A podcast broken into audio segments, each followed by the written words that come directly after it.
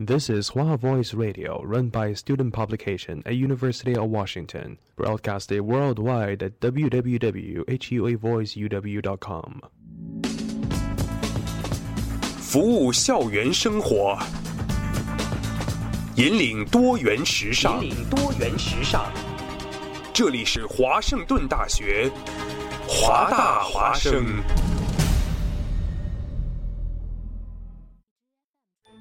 烟雨朦胧，草木常青，西雅图又度过了安稳而平常的一天。暮色渐沉，喧嚣渐息，每一个夜晚，我们都在同一个地方，让声音乘着电波化为雨水，滋润所传达到的每一处土地。听众朋友，晚上好，欢迎收听直播的华大华声。生过留痕，却永不落脚。因为那道电波所承载的是锋利如现实、飘然如梦想的每一位广播人的信仰。声音在，信仰在，我们在。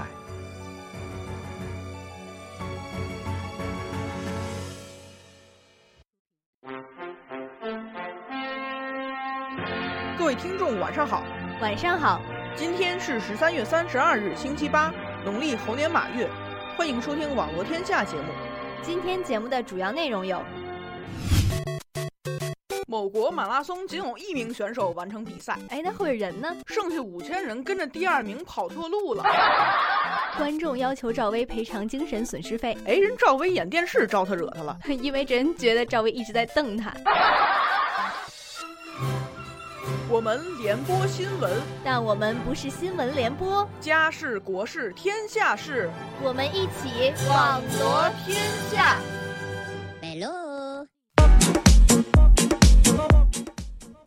哎，那么时间到了，西雅图晚上八点零二分啊，欢迎大家回来收听我们的网络天下，我是一关，我是舒韵，我是幽兰。哎，那么也是咱们过完假期回来了，嗯，马上就要到咱们的 final week 圣诞节了。哦，原来你说的是这个，刻意避开 final 的这个事情啊。对，我们向前看的时候，不能往这种就是比较。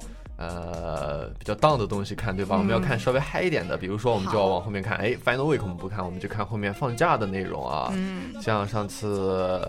呃，幽兰就给宇光和舒韵推荐了一家哎很不错的这样一个泡温泉的地方啊，那是非常的开心啊。宇光是准备反正这次圣诞节去玩一玩啊，当然圣诞节可能就关掉了，也说不准啊。嗯，不过听幽兰说还是一个不错的店啊，要是有什么听众朋友们想要了解的话，可以发到我们微信公众号来，对吧？对。哎，那么也是一起来介绍一下我们的收听方式吧。我们的直播收听方式是登录蜻蜓 FM 搜索华盛顿大学华大华声，或者是登录 Tuning Radio 搜索华 Voice Radio。如果错过了我们的直播也没有关系，可以。找到嗯，叫蜻蜓 FM、荔枝 FM、喜马拉雅 FM，或者是苹果 Podcast，搜索华盛顿大学华大华生。没错，同时呢，大家可以随时在这个微信上面跟我们进行互动啊，只要在微信上面搜索华大华生的全拼，就可以找到我们，跟我们进行互动了。嗯，没错。哎，那么也是一起来进入我们今天的第一条新闻啊，第一条新闻是舒韵给大家。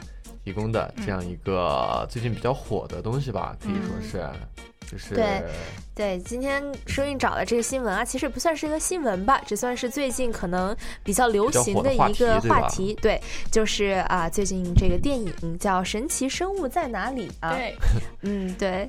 不知道宇官跟幽兰有没有看这个电影？我有看，因为我是一个非常忠实的哈利波特的粉丝啊，所以他出来那天，我的第二天吧，我就去看了。啊我也是，我也是，他刚出来我就去看了。宇官是没看，对，宇官可以去看一下这个电影，今天给宇官介绍一下以后几星几星推荐？嗯呃。五星吧，四四星半吧，四星半，对对对，话不要说满，对吧？对对对，五星推荐啊，是五星推荐，宇官觉得五星推荐的话，多，满满分六六星行吗？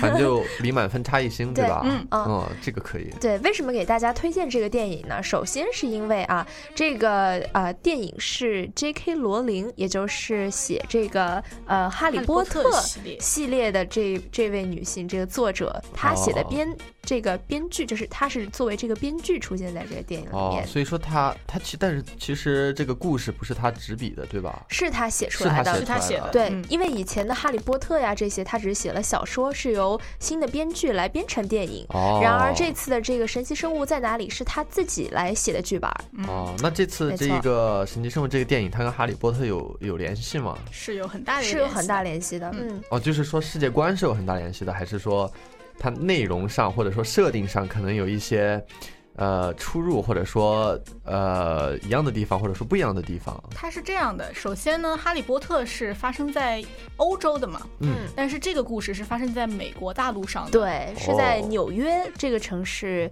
发生的一些事情。哦，所以你可以很明显的听出不同的是，它的口音发生了口音不同是吧？对，口音是不同的。哦。还有的就是《哈利波特》是发生在上世纪九十年代，嗯，但是这个故事是发生在上世纪的三十年代，哦，就是说还要提早一点，对，还要提早很多。哦。在美国发生的一个是从英国来的一个。呃，在原来在霍克霍格沃茨学校里面叫赫奇帕奇的一位学生，他是哦。半路被校长赶出来以后，哦，这相当于是一个前传啊，对有点有点像一个分支传故事这样的对感觉、啊。对对，他带着他的一盒子的神奇生物呢，到美国来找一个在野外的一个神，也是一个叫 magic creature 吧，也是神奇生物，哦就是把它放到他的这个箱子里，是一个安全的地方。对，哦对，没有想到呢，他带这个生物来到了这个纽约里以后，发生了特别多的事情。哦，首先给大家介绍一下这个电影，嗯的这个主角啊，是由任任天堂公司提供的，呃，不是吧？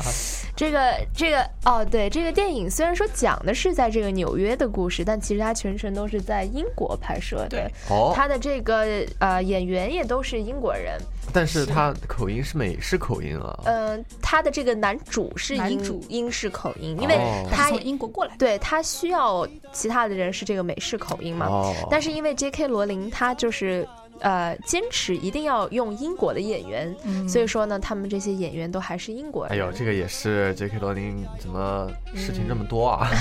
那可能他觉得只有英国人能他比较演出爱国吧？，对，能演出他想要的这种感这是有可觉。能的啊。说到这个男主，我相信大家应该都还是或多或少有一些了解。嗯这个男主的名字叫做 Eddie Redmayne，是这样读吗？可以了，对我我一般叫他小雀斑。对，统称小雀斑没关系，没。关系。这个读法问题我们可以圆过来，就比如说是，哎，在我们这个地儿就这么读，对吧？在我们成都就读成这样。读成这样了。对，成都就是这样读的，嗯。然后大家对这个人肯定都还是有一些了解，不，没有了解。哎，你肯定有，你知道吗？为什么？我不知道这个他有什么做什知道么让有一个电影叫《丹麦女孩》，就是 The Danish Girl，哦，是他演的，他演了一个变性人，然后哦，这个我好像你一说变性人，我好像就有点印象了。哎呀，这个刚刚 刚因为这个 这个怎么说呢？因为这个话题在一般的影视作品里面不算是很常见，所以说，嗯呃，舒云一说起这个话题，玉官突然就有一点点印象了，还是好像是他一直想，呃。呃，就是成为女孩子，然后到最后、最后、最后才成为女孩子，对吧？对就一直而且这样的一个过程啊。嗯，没错好。像是他老婆给他穿，呃，就是他穿了一下女装，好像对对对，是给他打扮成了女性的这个样子，然后他就迷上了自己作为女性的这个样子，内心萌发出了一些对对对呃一些奇怪的意识，也不能说奇怪吧，就是一些想法说嗯呃个体之间有差异，对吧？没错没错，对嗯，然后他还演了这个《悲惨世界》，不知道你有没有哦，看过？对我当时是在飞机上看到这个电影，然后它其实是以以一个歌剧的形式呈现出来的，他也是一直在唱歌，在演戏，稍微夸张一点的这种手这种感觉。总之我，我对这个演员的印象挺好的，我一直还挺喜欢他的。啊啊啊！对，因为他各种风格都能 hold 得住，就像 比如说他这里面还有就是《悲惨世界》里面都是非常直的一个形象，非常 man 的一个形象，但是他在这个《The Danish Girl》里面演的又真的是巨巨巨娘，萌，对的，巨可怕，就是可以看出他是一个非常有演技的演员。同风格的路线，嗯对吧？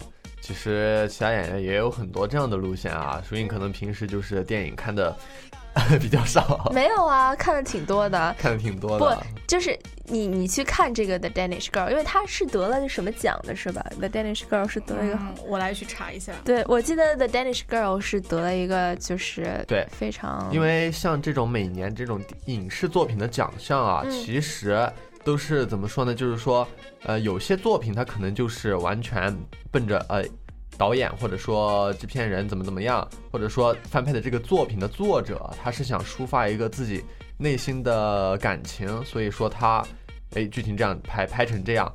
那有很多其他的作品呢，它是呃就是奔着拿奖去的，所以它就会出现一些呃这样话题，所以说会比较好拿奖。当然也存在那种就是哎作者又想这个话题，然后正好这个话题又是比较风口浪尖的，正好今年就拿了奖。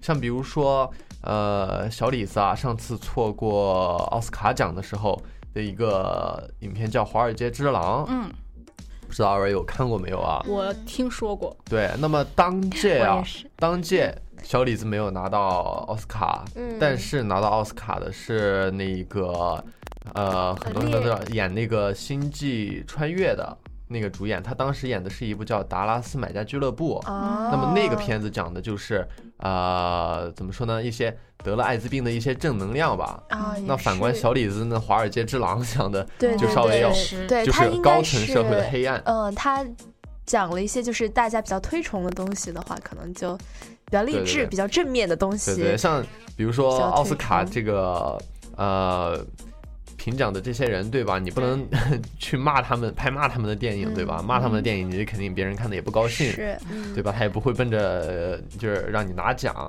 那反观你拍一些正能量的，可能就会好拿奖很多啊。嗯就刚才这个丹麦女孩啊，我查了一下，她是其中有一个黑人女演员，她拿到了这个奥斯卡的呃最佳女配角，然后还有一些其他的奖，就是但是最大的这个就是来自奥斯卡的一个小金人了。嗯哦，但是确实是女演员，并不是这个小雀斑。哦嗯嗯那是非常不错啊，也是。但是个人觉得，就是男演员牺牲这么大，对，我应该还是应该，他肯定也得了奖，只不过呢，可能没有这么大，没有这么大奖。嗯，对，哦其实有观众有观觉得一个呃很奇怪的，就是你不管演什么电影啊，就是不管你是里面的什么角色，嗯什么里面的什么角色，嗯，然后你不管这个电影有多少人看，都会或多或少的拿一些大奖小奖，比如说呃，羽冠跑去演一个小短片是吧？可能就一千的收视率，一千的这样一个观看量，可能都会拿一个什么呃，比如说羽冠这家里面拿出来的给羽冠颁发的这样一个努力奖、进步奖之类嗯之类的。所以说，其实就是或多或少的，很多演员都有，呃，这样一个奖。啊，不好意思，我给大家纠正一下，不是黑人女演员，是一个白人女演员，白人女演员。，哎，幽兰这个话说的怎么能把黑的说成白的，白的说成黑的，对吧？黑白颠倒是我黑白颠倒对。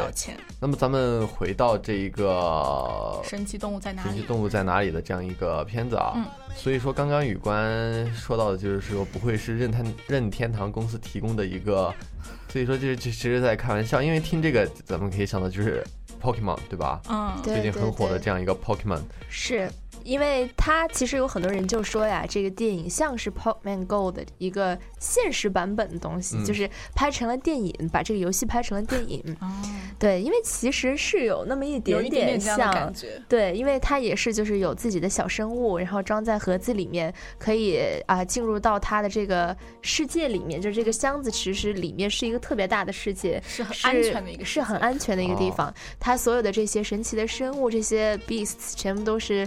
藏在它箱子里面的这个世界里面的，而且这个世界里面呢，分成各种气候、各种不同的地方。比如说，在这个呃热带里面，可能就会有一些热带的动物，嗯，在这个冰天雪地里面啊，就会有这个像是啊、生活在像 Bigfoot 一样的那对种。对对这样的啊，那东西那。是非常的厉害啊。对嗯不过任宇官想到这个就是 J.K. 罗琳还是挺厉害的啊。他真挺厉害的。竟这个东西是 Pokemon Go 正好是最近才出来的嘛，之前也没有听说就有 Pokemon 对吧？对，其实他是在 Pokemon Go 以前很久以前就写出来了这个剧本。对哎，咱们又让宇官想到一个就是呃那个辛普森啊，辛普森一家，对，咱们应该回去看一看这个动画片是不是也说过这样的东西。对这个应该没有，要是有的话肯定早被挖出来了。宇官是这样觉得的。对，你们知道这个 J.K. 罗琳当时啊、呃写《哈利波特》这本书的灵感是什么？哎就是宇官知道。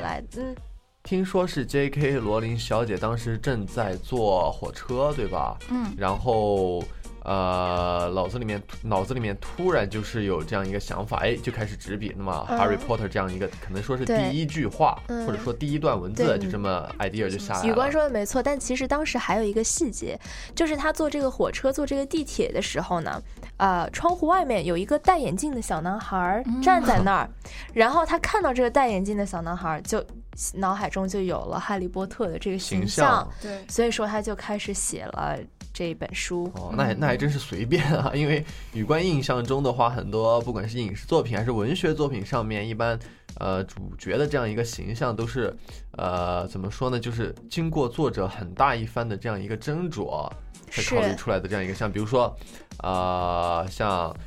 我们很经典的，比如说鲁迅的很多文章，哎，哎 骆驼祥子他为什么是这样一个形象？然后，哎，比如说这个闰土，他为什么又是这样的一个形象？他其实都是有考究的啊。对，但也有可能是中国我们学文学这样一个就是比较。其实我觉得是我们分析的对太对对多了，其实他写的时候可能没有那么那么多的想法。对对对就我们在分析他学这篇文章做阅读题的时候，嗯老师就想的特别多。其实我总觉得人家写那篇文章的时候，没怎么想。没有想会也生动形象的描述了怎么怎么样的。鲁迅鲁迅先生写《骆驼祥子》的时候，头一望，哎，窗边就有一个拉车的车夫走过去，对对对，也有这样的但其实可能，对我吧？在我我觉得啊，这些作者、这些编剧，呃，之所以脑海中会有这样的形象，肯定也是或多或少受身边人的影响。对，比如说，灵感来源于生活。对，灵感来源于生活。就比如说，他觉得身边这个人的故事值得一写，嗯所以说，其实很多作者他们特别喜欢就是约人出来吃饭，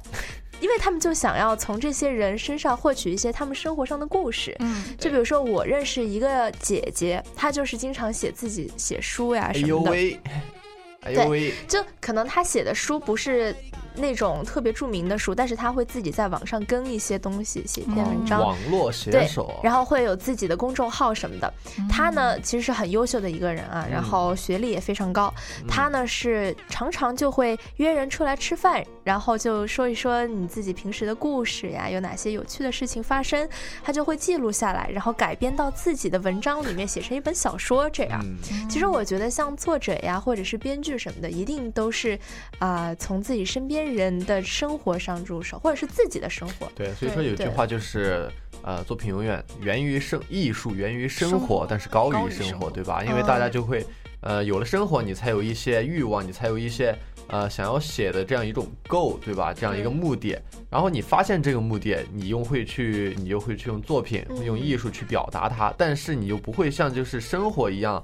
这样各种机缘巧合不会完全把这个目的给达到，嗯你会把一些东西都设置的很理想化，所以说它往往表现出来的这样一个目的会比我们生活之中看到的这个东西更清晰，更这样更有这种呃强烈的感觉。强烈的感觉。对，所以就是一般来说的话，艺术就是源于生活，但是高于生活这句话。而且不知道大家有没有注意到，如果看了这个电影的话，其实电影的最后呢，有其中的另一位男主角啊，叫男二吧，他变了，哦变成了真正的格林德沃。啊，对对这个，就是邓布利多的唯一的初恋，也对对对是唯一这一他们一生唯一的爱人，对，哦啊，是个男主角。是个男的，对，对。邓布利多是同性恋，对对对，哦。你是说他演演员还是？不是不是是是这个角色，对，哎呦喂，厉害哦你哦不！知道是吗？是 不知道。是 J.K. 罗罗琳说，在第二部《神奇嗯动物在哪里》中会写出这个格林德沃和邓布利多的感情戏。对，而且他们两个是不能在一起，对，他们俩是虐恋。对他们俩很虐，哎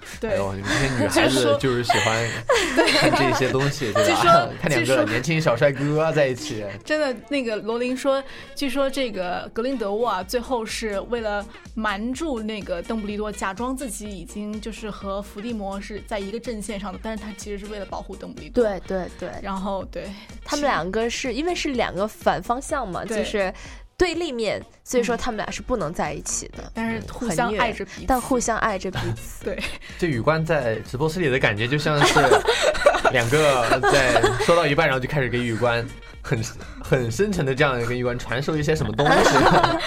对，这这是我们会在对它的续集中看到的内容，我很期待。我很期待下一部。而且就是其实这一部的就是特效啊，其实比整个前面九九八部的这个《哈利波特》吧，嗯，都要高很高高明程度，时间在时间对对这个科技发达，非常非常厉害。对对这次的科技做的，对对，它里面对它里面有一个角色，就是我不知道幽兰是否记得，就是他那个 obscurious，啊，obscure，对对 obscurious obscure，它那个那个东西在《哈利波特》里面是有有的吗？我我我我的印象中是没有的，没有对，的，但它嗯真的效果做的非常棒，对它效果做的太好了。对，让我一下就回到了魔法世界的。对对对，所以说呢，如果有这个特别喜欢看《哈利波特》的朋友，然后又意犹未尽的话，就可以嗯去看一看这个 J.K. 罗琳的新作啊，嗯这个神奇生物在哪里？哎，好的，好，那么这个时间也差不多了，咱们来进一曲羽冠非常喜欢的，但是虽然是幽兰找的这样一个身骑白马，找的非常好。对我很喜欢的一个歌，对。咱们来插一首歌，然后回来接着聊。我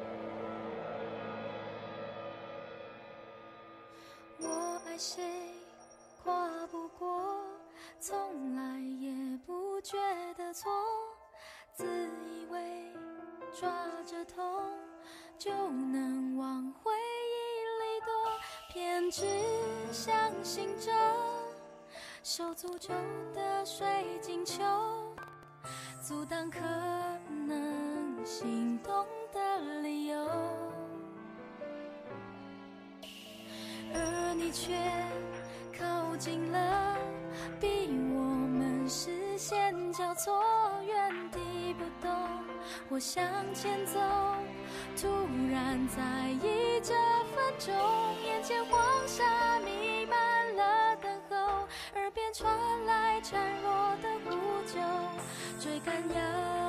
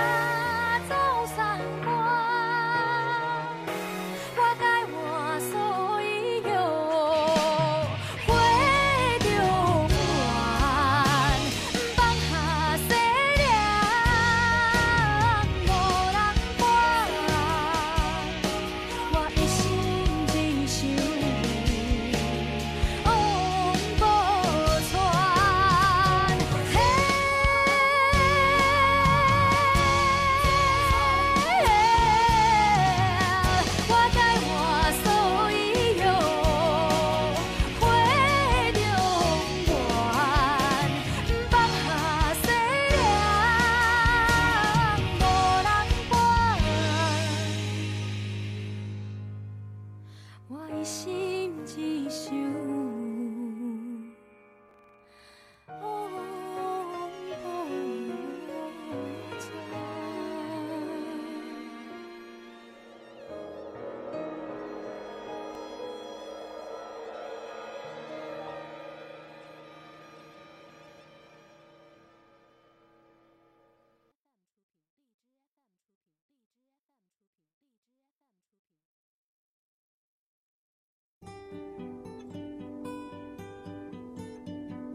谁在敲打我窗？是网罗天下，是谁在撩动琴弦？是网罗天下，是谁送你来到我身边？还是网罗天下？我们不是话题的制造者，我们只是新闻的搬运工。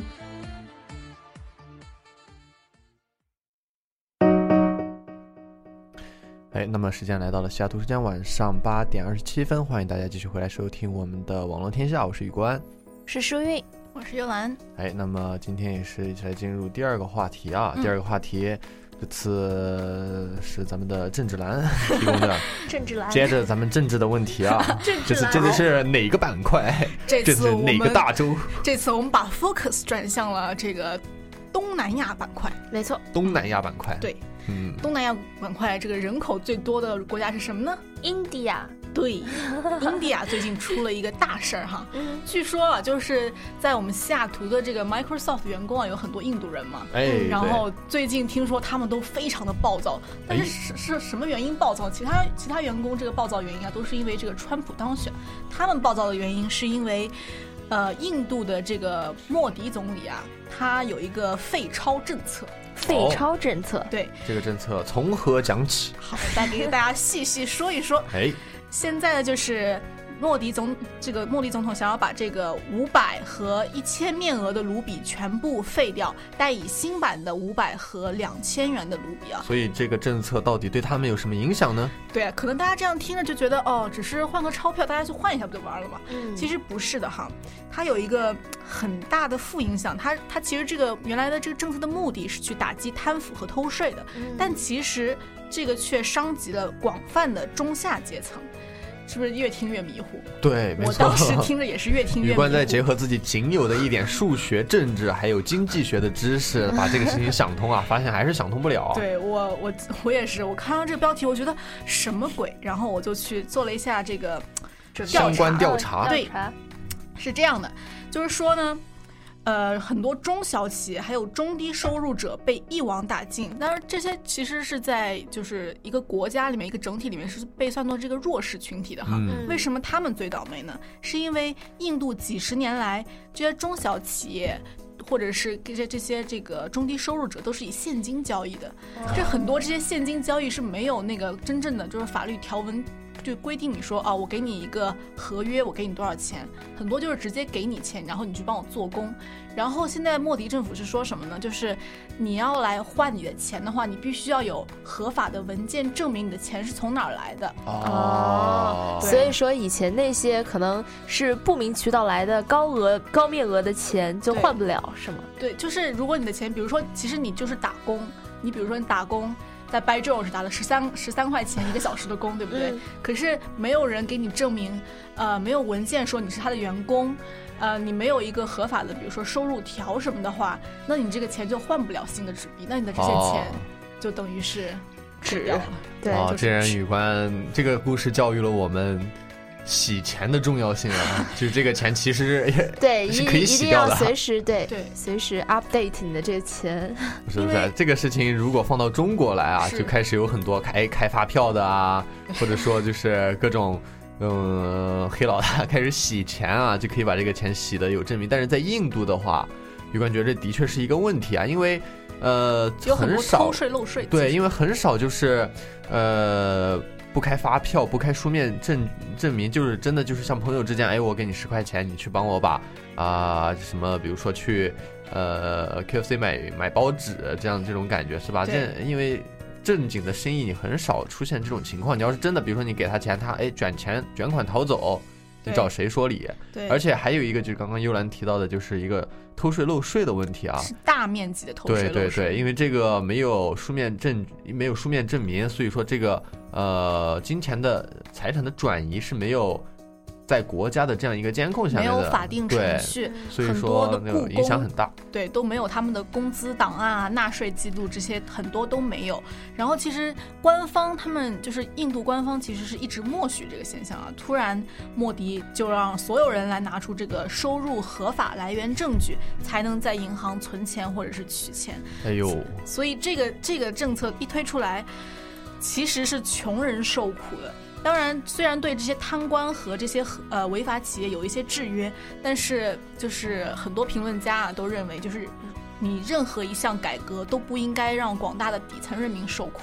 而且有很多的真的是富商阶级，他们早已经把他们的财产通过离岸或者境外上市这样的方法，洗掉了 对他们的钱早已经转移了。哦，那的确是对穷人的影响很大。不过这条新闻雨官认为的话，就是还是说就是如果你一直就是允许之前像什么偷税漏税，大家还是以不以书面证明的方式进行这样一个劳务交易的话，嗯，所以宇官还是觉得这个问题其实还是挺大的。我也不知道为什么印度政府对我我也不知道为什么印度政府会去默许这种行为啊，可能是嗯要可能是他们政府比较富的流油，还是要振发他们的经济吧，可能就是他这个这个行为一经推出呢，前总理辛格就猛烈抨击，说这个行为会把经这个印度的 GDP 拉低百分之二。你想百分之二是多么可怕的一个数为什么值会？拉低百分之二啊？就是因为他这个政策出来以后，应该是会把很多以前不存在的这样一个 GDP，就是还没算到里面的 GDP，因为它没受政府控制嘛，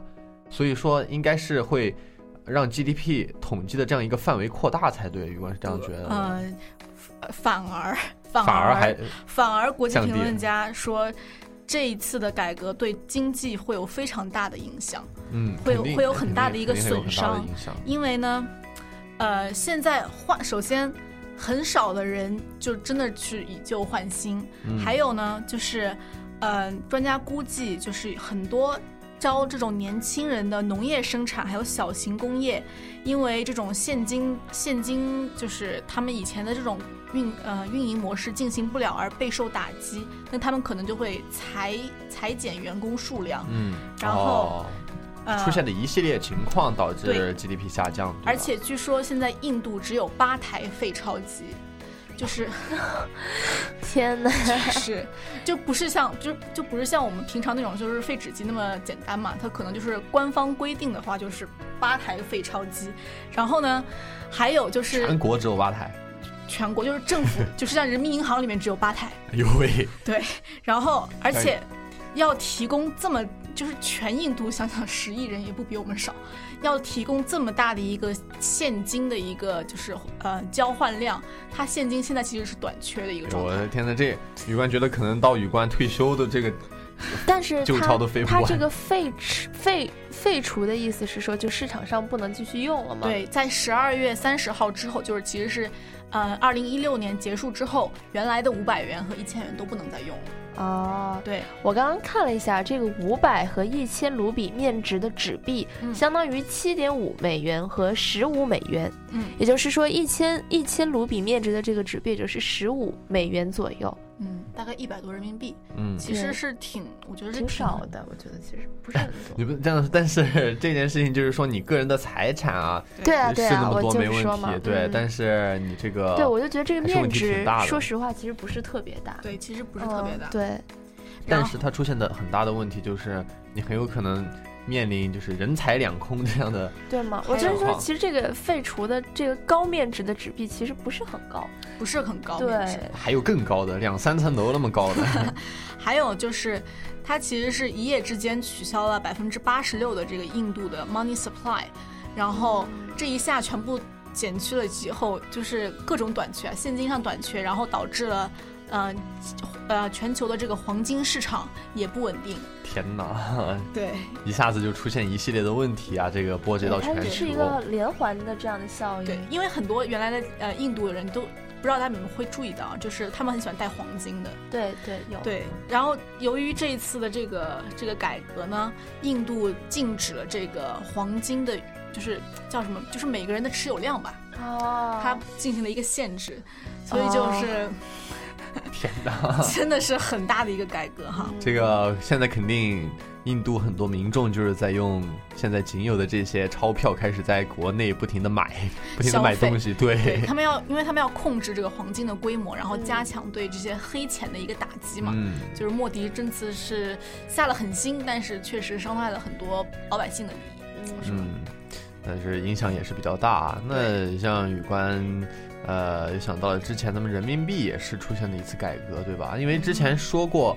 因为现在像宇官上个假期回去啊，都发现嗯人民币出现了新的这样的一百100块对，对红红色的毛爷爷嗯对，这样的一些纸币啊。那像宇官在高中还是在初中的时候，听说过一个谣言啊，就是要出五百块的这样一个面值哦钞票。是那当时宇官也觉得就是挺可笑的啊，你出五百干嘛？这很尴尬。对，用不了那么对，一般用不了那么大，一般用那那么大的时候刷，卡了。对，都是用这样一个刷卡呃电子啊、在电子支付，电子支付，对吧？嗯所以说也很奇怪。不过事实证明也没有出五百块啊。对，不过现在其实好像也没什么必要，因为大家都是在国内的话，手机微信扫一扫，或者是支付宝扫哎一扫。对，这个就有一个说法，就是说，如果就嗯其实大家很多财产啊都是以数字的方式存在的，就比如说像宇官现在肯定百分之至少百分之八十的钱是存在呃银行里面的吧？账户里对对对，所以说就有一个说法，就是说，如果啊一夜之间我们全去银行里面把自己的呃钱取出来取出来，这个嗯。马上又是一个 bankrupt，对，又是一个这对。这个因为其实如果真是我们的钱，很可能是在另外一些人的手里，就比如说嗯。这些啊、贷款的人，我们的钱就在他们的手里。所以说，如果说我们都去把自己的钱取出来，这个银行肯定是给不出来这么多钱的。是的，嗯。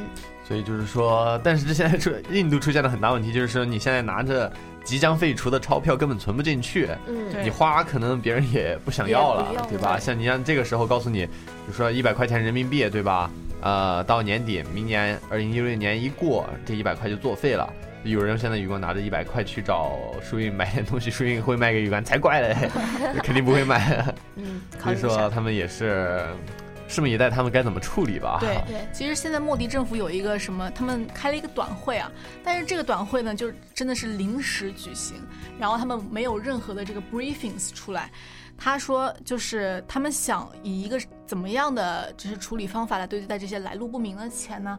他们准备对这些来路不明的钱征百分之六十的税，征百分之六十的税，就是没剩什么钱了。天哪！对，而且，很多性子刚的这样一个民众可能说，我撕掉也不给你，撕了也不给你。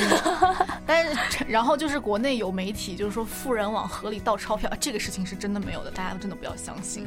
我当时看到，我是觉得人家。撕了也干嘛往河里污染环境？对呀、这个是真的没有的事情，大家不要就是一激动、啊、见的风就是雨，对吧？对，不要说这种东西啊。好，那么咱们这个郑志兰这次 给我们讲的政治话题也是差不多了啊。好，那么现在来再来插一首歌，也是郑志兰提供给大家的是周深的《大鱼》，还是大鱼的周深？周深的大鱼啊，是周深的《大鱼》，嗯对，是前段时间一个比较火的呃动画电影，对吧？嗯大鱼海棠。好那么让我们一起来听一下。漫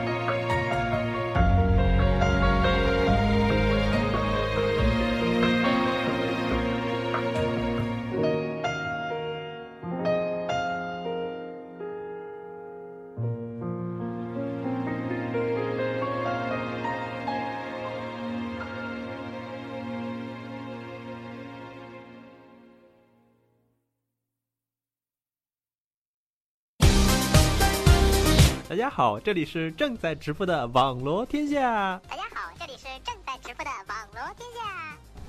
谁学我说话？好了好了，我们还是继续说节目。嗯，好的，我们来看一下今天的第一条新闻。著名歌手乌力涛涛近日宣布，他不会这么轻易的狗带。年几日，著名主持人乐嘉在录制节目。All right, let's take you to Oregon now, where armed protesters have taken over the headquarters 不能说第三者那个女人不要脸，或者怎么着，说这个男人不那就让新闻联播和您一起传承着一生一世的爱和事件发生在法国巴黎北部。哎，怎么回事？瞎吵吵什么呢？一点儿规矩都没有。这六六六爷，那您说这规矩是什么呀？麻溜的，赶紧搬好小板凳，给我听今晚的网络天下去。得嘞。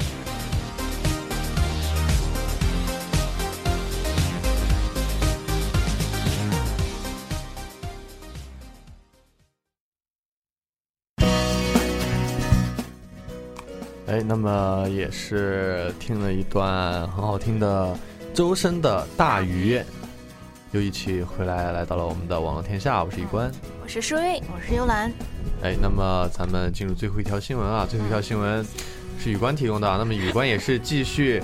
呃，语关的社会社会话题，语关的这种社会语，对 社会语，各种各种稀奇古怪的新闻啊，因为宇关就是喜欢这种比较稀奇古怪的啊。嗯嗯嗯。那么这条新闻说之前啊，宇关想知道就是，呃，就是舒韵或者幽兰有没有见过，就是明显就长得不像自己父母的这样一些朋友，或者是长得明显就很奇，就是能看出差别的。就像比如说雨关啊，雨关爸爸妈妈，雨雨关其实很。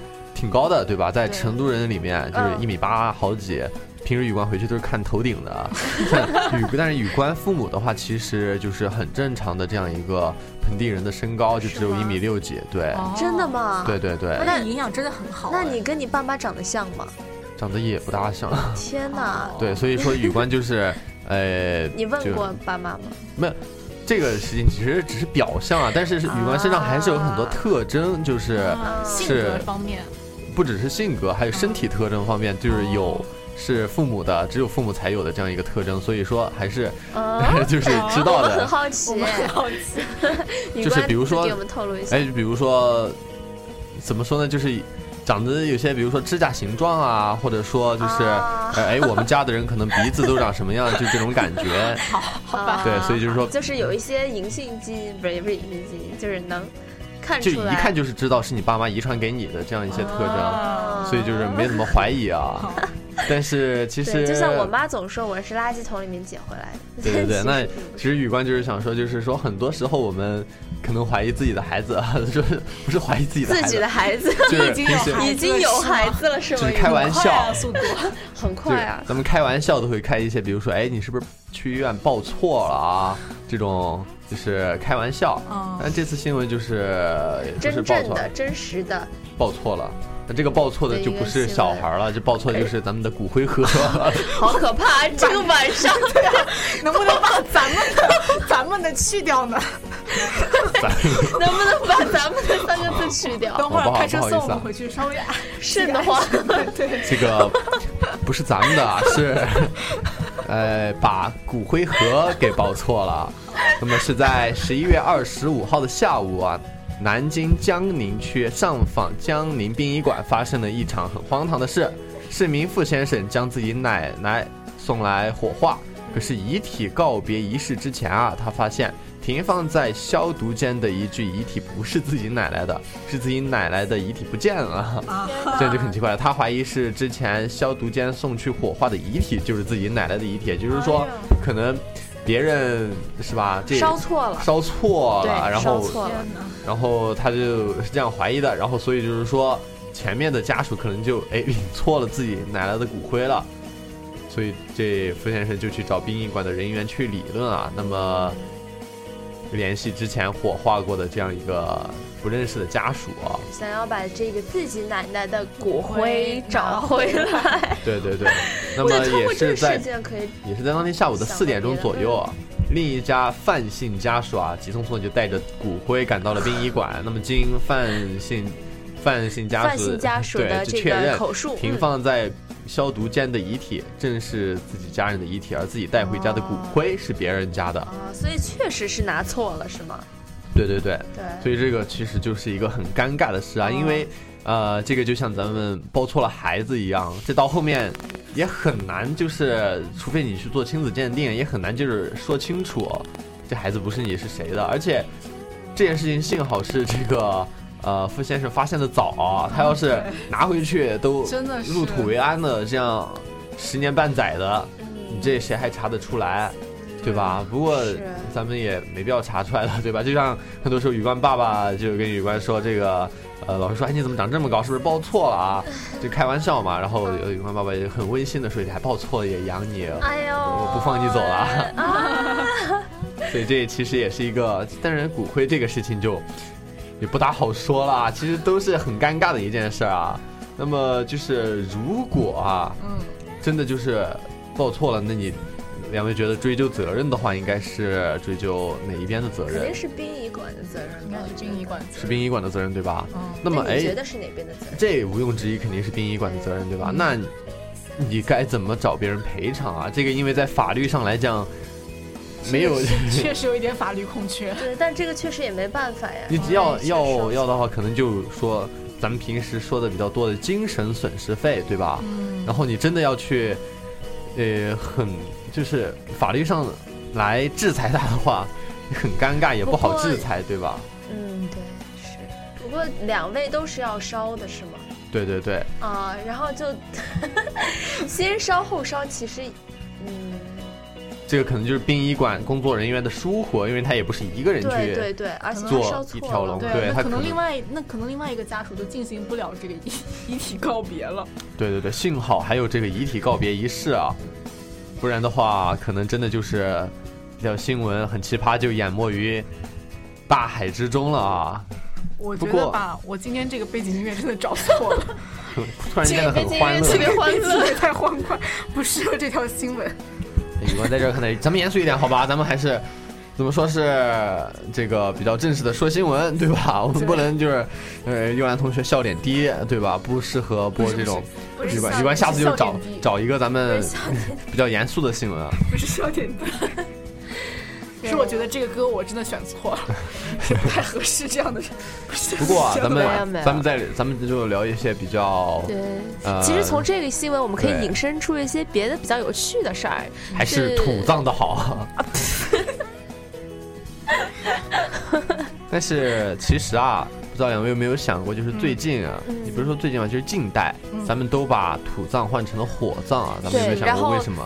然后把这个骨灰拿来买对上，。因为宇关家乡其实就是，虽然宇关就是四川嘛，嗯宇官家乡其实是不在那一个市的，哦所以说是吗宇官回老家就是可能要坐两个小时或哦半个小时的车、哦回去以后，那么每一年啊，宇关因为长期在外地读书，所以说回家的时间其实非常少。嗯那么每次回去以后啊，回家乡都会哎家里人再带着宇关去给。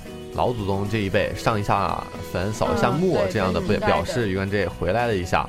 那么每次其实去的时候，宇官就发现，呃，他们那会儿就是宇官爷爷的父母那一辈的人，他们都是还实行着一些土葬，对，嗯都还能看见那一个坟头。嗯，所以就是说，其实火化这样一个葬礼的方法是近代才发生的。那那如果就是不火化的话，就直接就把人放在棺材里面埋起来，是吗？哎，现在是不允许的，哦，因为第一，现在的地出现了很大的这样一个啊，紧缺，对，哦。因为我们都知道土葬葬完了以后就是很大一片区域，嗯，但是如果是哦呃对火葬的话，它就是一个骨灰盒，然后还有像公墓这样的地方，对对所以就会比较呃体面一点，节约用地嗯。对对对，而且这个，呃，比如说真的把一个人埋在地底下的话，会就是影响地质什么的对你说，你这咱们平时出去走着走着，突然？下面哦 嗯说你别猜这是我们的谁谁谁的 埋在下面，这也是挺确不合实，适，以？前有很多这样的，比如说要修嗯铁路的时候，那可能就经过那一带的祖坟啊什么的，然后就就没办法协商这样。嗯，那对这个闹鬼什么的，是不是也跟这个有关系？这我们就不知道了。哎，我我宇官是信科学的，啊闹闹鬼这种事情，宇官是绝对不会承认的你。小心哦，今天晚上真的要别说这种话，真的，呃一般说了这种话回家。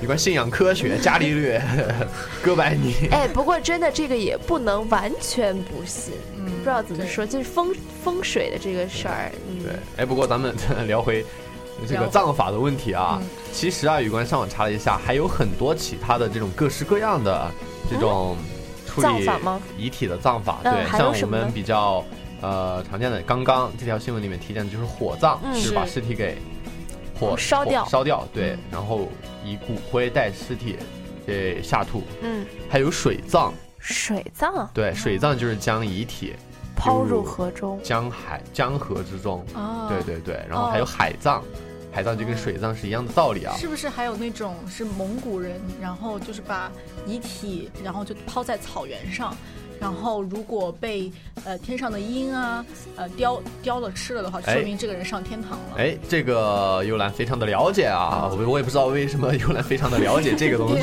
这个电视剧看多了。这个除了是我们刚宇光刚刚提到的火葬、水葬、海葬啊，嗯还有就是土呃天葬，嗯刚刚幽兰说到的，就是、嗯但是有一点不一样，就是是把遗体放到高处，哦。但是只供鸟类食物。鸟类食哦。物，对，然后还有刚刚幽兰讲过的野葬，野葬野葬就是将遗体放于森林或者草原之中，供野兽。给野兽，对。狼啊，所以说这其实两种是分开的啊。嗯像我们比较常见的还有就是瞻葬，这是比较瞻葬是瞻仰的瞻，哦。就是看的意思啊，就是将遗体放于防腐的这样一个玻璃棺里面。哎，像我们比较熟悉的就是我们木乃伊毛爷爷、毛爷爷，啊，还有列宁也是这种葬法。哦，真的吗？那他们现在还在吗？呃还在哦，还在，你可以去看呀。在哪儿啊？水晶棺，在水在北京啊，北京哦对吧？哦哦哦，我还以为还有我还以为们可以看到人呢。土葬，就是直接把尸体给埋埋到土里。但是他们现在有人说，就是这个毛爷爷，毛爷爷是水晶棺吗？是能能看到吗？能能看到，哦你可以去瞻仰，就是你只是上去，你是说能看到他人吗？对人对啊对，他的遗体你能看到体，你能隔着你是说你可以看他长什么样？对可以啊对，天非哪常！厉害吧？那但是像我去了好几次都没有进去过。哦，啊，那像还有就是比较大场面的，就是灵葬，就是哦陵放于陵墓之中，然后还有陪葬品、书籍，哎，古代皇帝就是这样的。像古代皇帝宇官的话，就比较 觉得这种葬法非常的理非常的理想啊。还有就是树葬，比如说把遗体放于啊大树底下，嗯，对对对。哎，还有这条就是比较厉害的，就是解葬，就是将遗体进行分割，啊。然后进行密封处理啊，然后将遗体分割的部分赠予家人或者亲戚做留念。过谁？那么这种方法是比较实还有一奇葩种，。就是现在好多人流行把自己的尸体冻起来，就是自己生前做一个决定，把自己的身呃身体冻起来冷冻，然后说两百年后会不会有起死回生的技术？这个是电影看多了，我觉得这个是真的宇官也是这样有，真的这个有这个对，宇文也是这样听说的啊。好，那么这次时间也是差不多了啊。结束之前，就是大家，我们就今天就是说一说，大家还是睡一个好觉。嗯，对，睡一个好觉，虽然 但大家呃各位听众的朋友的心里没这么脆弱吧？对，我们放了这样一个音乐，就是为了不太吓着大家。对对对，好，那么也是来进入咱们的最后一首歌啊，叫《不 Q 啦 You 不 Blah 啦 Blah》，不啦不啦，对吧不啦不啦。？Q You Blah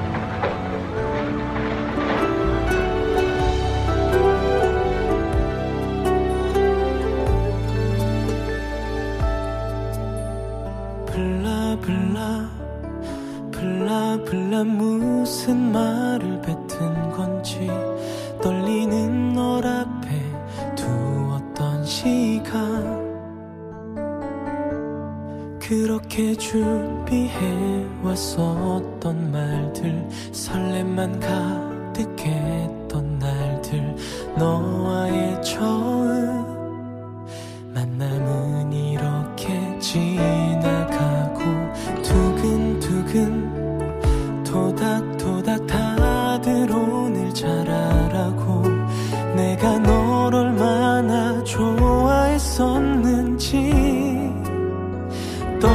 done